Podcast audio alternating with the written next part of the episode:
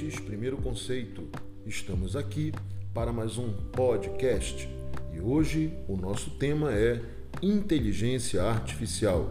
Estamos aqui para mais um bate-papo com o nosso amigo, o sociólogo Nelson Adrian. Olá, ouvintes. Primeiro conceito. Bom dia. Estamos aqui mais uma vez para debater temas importantíssimos, pertinentes, ligados principalmente a conteúdos do processo seletivo Enem.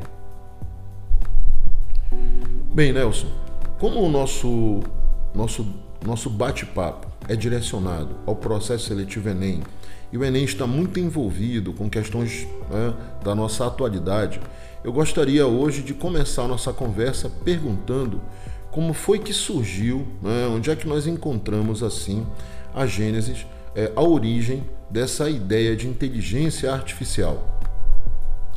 Ok. A inteligência artificial, é, apesar de ser muito abordada hoje, ser muito destacada, alguns argumentam que ela teve seu boom a partir da década de 2000 em diante.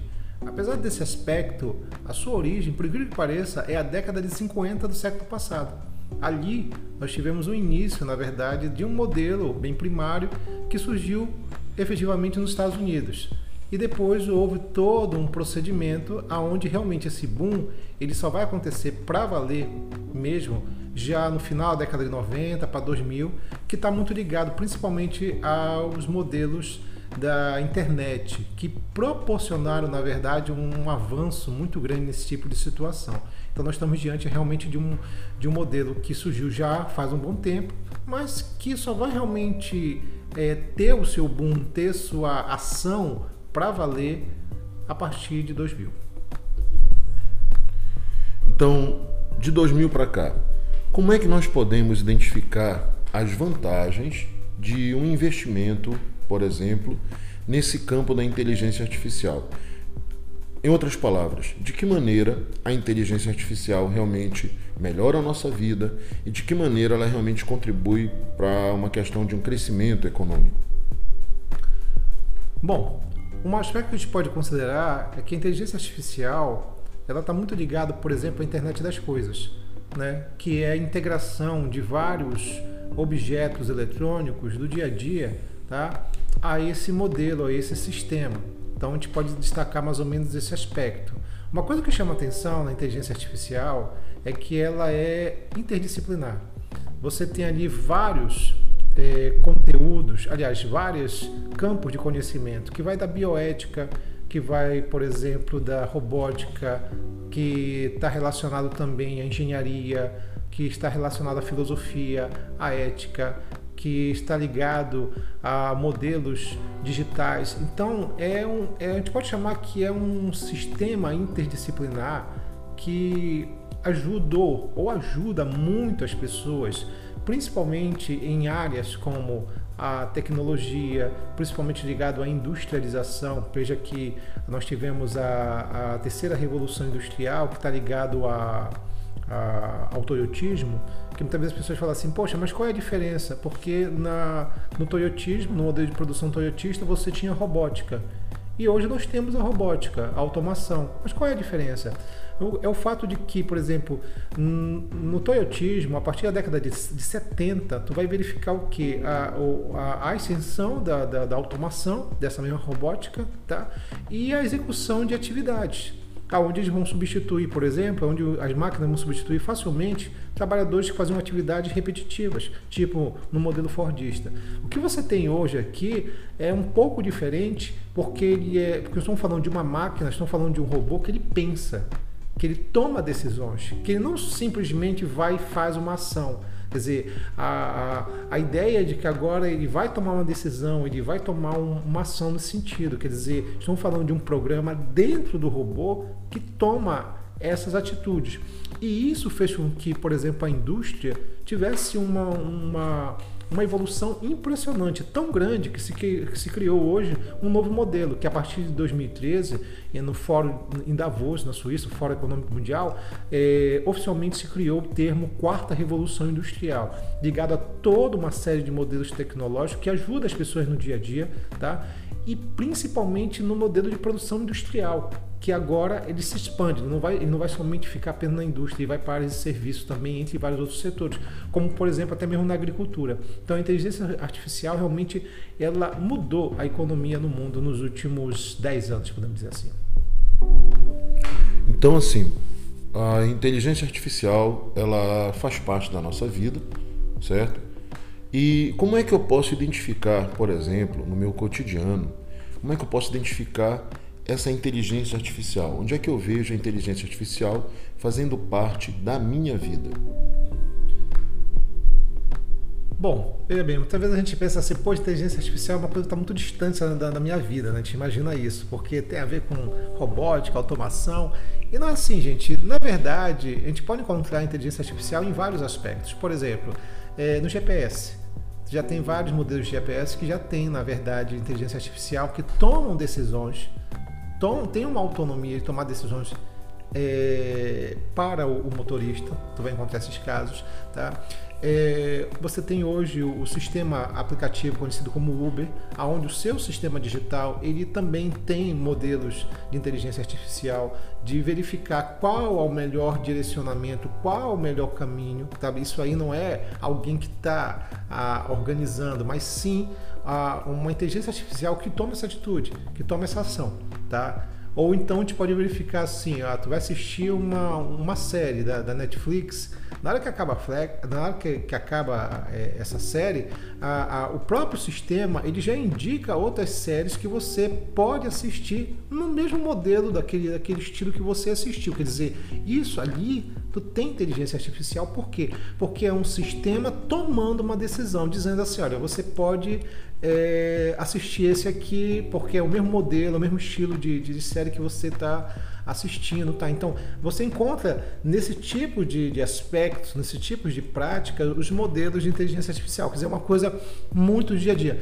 Isso pode expandir? Pode. Por exemplo, a ideia do carro autônomo que é uma coisa que as empresas estão investindo muito. Não só as montadoras de carro, mas também empresas como Google, Apple, é, Amazon, entre várias outras, também estão entrando nessa área automotiva através de um sistema que é uh, um carro autônomo, ou seja, um carro que pode tomar decisões tomar, é, tomar, tomar decisões, na verdade, poder dirigir sozinho, é o que esse termo se fala. Nos Estados Unidos, você já tem frotas de caminhões que ela já tem esse modelo. Quer dizer, é, assim, a, a, o motorista ele, ele atua, né?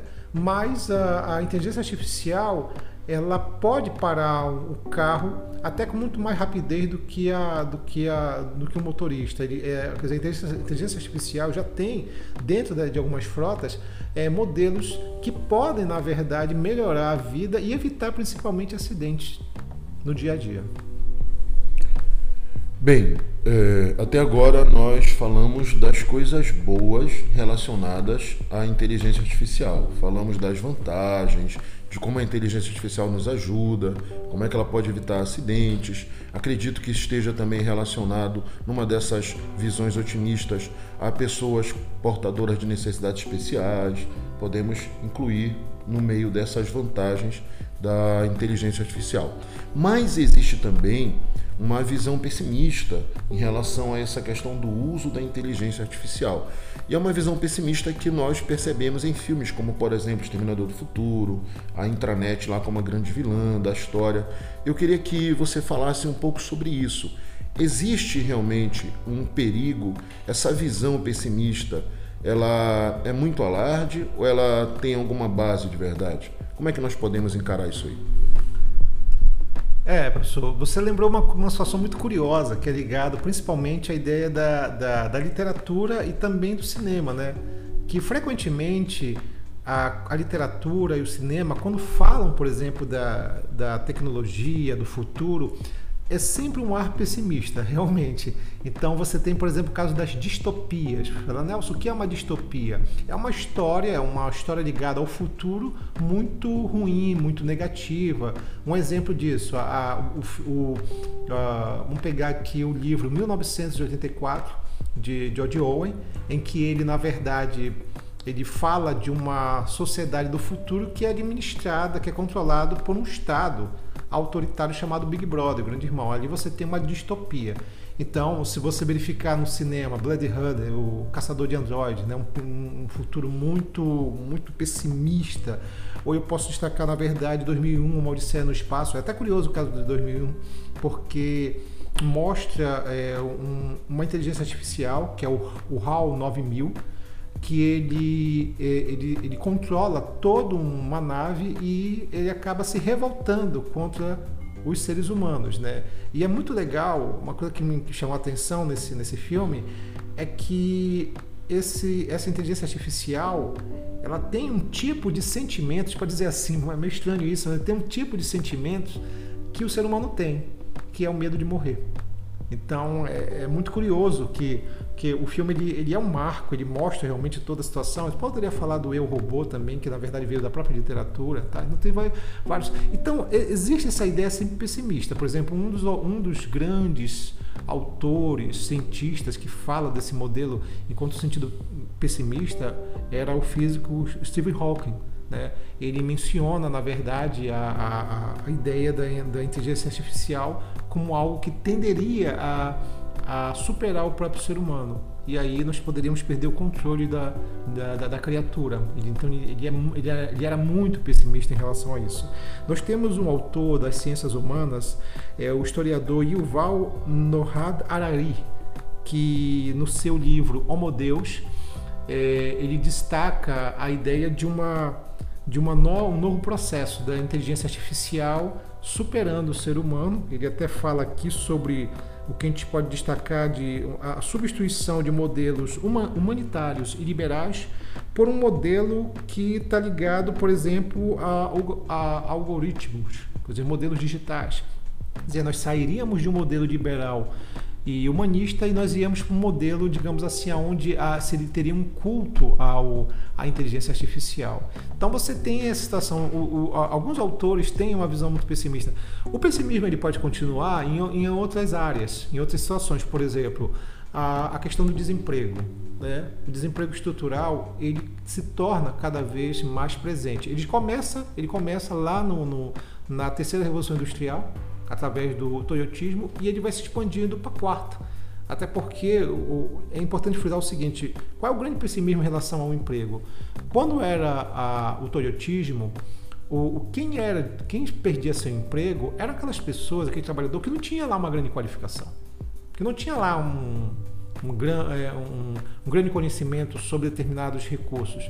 O problema dessa quarta revolução industrial e da inteligência artificial é que ela está substituindo trabalhadores qualificados que nunca, se acreditar que nunca perderam seus empregos por causa das máquinas, do sistema, estão perdendo seus empregos. Nos Estados Unidos você tem muito isso. Quer dizer, nos Estados Unidos, só para ter uma ideia, o, o aumento do desemprego está ligado principalmente à tecnologia. Quer dizer, a, a inteligência artificial é muito forte e ela está proporcionando uma situação complicada, porque a partir do momento que, que essas pessoas perdem seus empregos, é, fica difícil dizer é, como elas vão ser realocadas dentro do, do, mercado, uma vez que o mercado fica cada vez mais, a gente pode chamar assim, limitado, até pela questão da, da, da, da própria tecnologia em si. Muito bem, chegamos aqui ao fim de mais um podcast Primeiro Conceito, certo? Espero que tenha sido bem proveitoso para vocês, bem prazeroso para vocês quanto foi para nós. E aqui deixamos o professor Nelson Adrien com as suas considerações finais. Bom, professor Jeff, muito obrigado. É uma coisa que a gente poderia falar rapidamente ainda sobre a inteligência artificial é que é um processo que não tem volta, né? Ah, alguns, autores, alguns autores falam que a, a, tecnologia ela aparece de vez em quando em ondas, ela vem em ondas. Você tem, por exemplo, a ideia da revolução da agricultura há 10 mil anos atrás, que depois vai passando pela manufatura, que depois vai passando pela, pela, pela robótica, que depois vai passando pelo setor de serviço, tecnologia, é, e aí vem a inteligência artificial, entre vários modelos. Então, a gente está passando por um momento realmente bastante, bastante difícil por um lado e bom por outro. Difícil devido à ideia do desemprego, que é porque a ideia é que esses empregos, eles, muitos empregos sejam extintos. E é claro, outros vão surgir. Existem dados que mostram que ah, algo em torno de 80% dos empregos que vão surgir, que do futuro ainda não apareceram, ainda não surgiram. É curioso, tá? Então, eu tenho uma filha de dois anos e meio e ela, a, ela quando entrar, por exemplo, na, na, na, na área da, no, no ensino fundamental, é, provavelmente até ela se tornar uma adulta, já vão aparecer novos e novas tecnologias e novos empregos. Quer dizer, por isso, por isso que um dos aspectos fundamentais que as instituições, que os países devem ter muito cuidado é com a educação. Porque a gente pode dizer assim, poxa, mas como é que a gente pode resolver isso ligado a tentar minimizar a situação. Existe uma coisa que uh, algumas, alguns países não estão enfrentando. O Brasil, infelizmente, é um deles. É investir mais em educação. É, não é só investir, é mudar a educação. O nosso modelo de educação é cartesiano, positivista, é muito ligado a simplesmente acumular informações, isso está ultrapassado. Isso há muito tempo.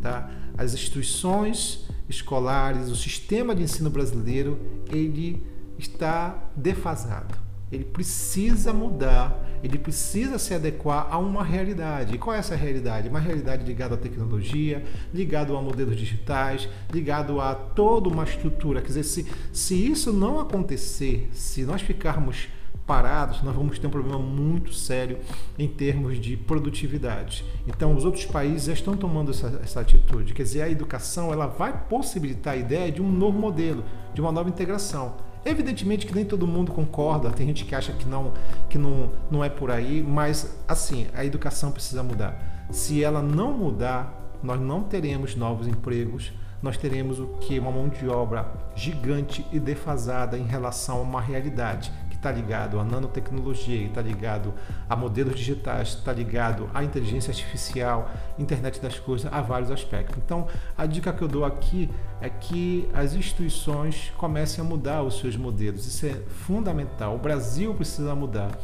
Porque se, se continuar nesse modelo educacional, realmente a coisa não vai vingar mesmo. Quer dizer, aí nesse ponto eu posso dizer, a, a, a situação ela é pessimista, porque é preciso tomar uma atitude em relação a isso tá bom?